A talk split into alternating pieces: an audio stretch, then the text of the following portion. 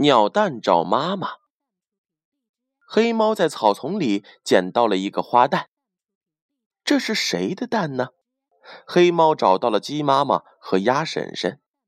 鸡妈妈说：“这不是我们的蛋。”鸭婶婶说：“鸡蛋和鸭蛋是白色的，小鸟的蛋壳多半是彩色的，而且有花纹。”来到湖边，黑猫问一只尾鹰鸟：“小尾鹰，这是你的蛋吗？”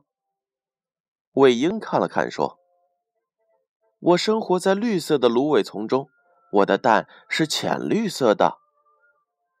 来到沙滩上，黑猫问鲨鱼：“小鲨鱼，这是你的蛋吗？”“哦，不，我们蛋的颜色和模样是像沙滩上的卵石。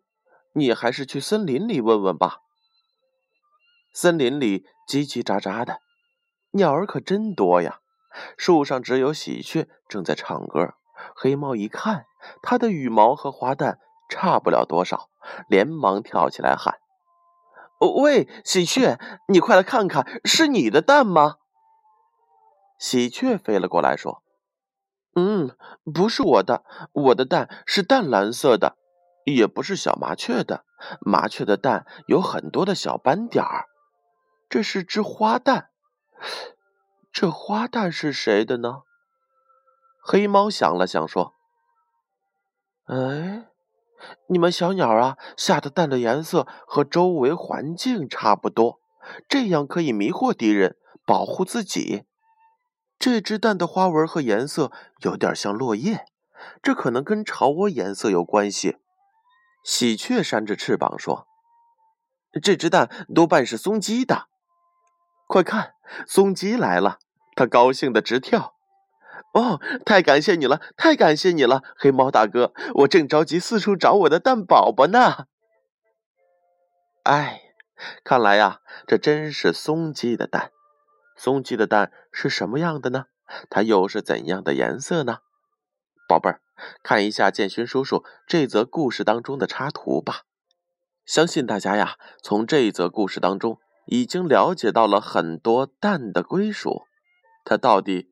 属于谁的呢？记住哦，鸡蛋和鸭蛋是白色的。还有啊，鲨鱼的蛋呢是跟沙滩上的卵石一样。哎，尾鹰的蛋是什么颜色呢？嗯，和绿色的芦苇差不多，浅绿色的。还有喜鹊，喜鹊的蛋呢是淡蓝色的。小麻雀的蛋呢有一些小斑点儿。松鸡的蛋呢，是像落叶一样的颜色。好了，宝贝儿，今天是六一儿童节，相信大家一定都计划好了怎样度过这愉快的一天。赶快起来洗洗脸、刷刷牙，打扮的精精神神、漂漂亮亮的，出去玩吧！建勋叔叔祝大家节日快乐！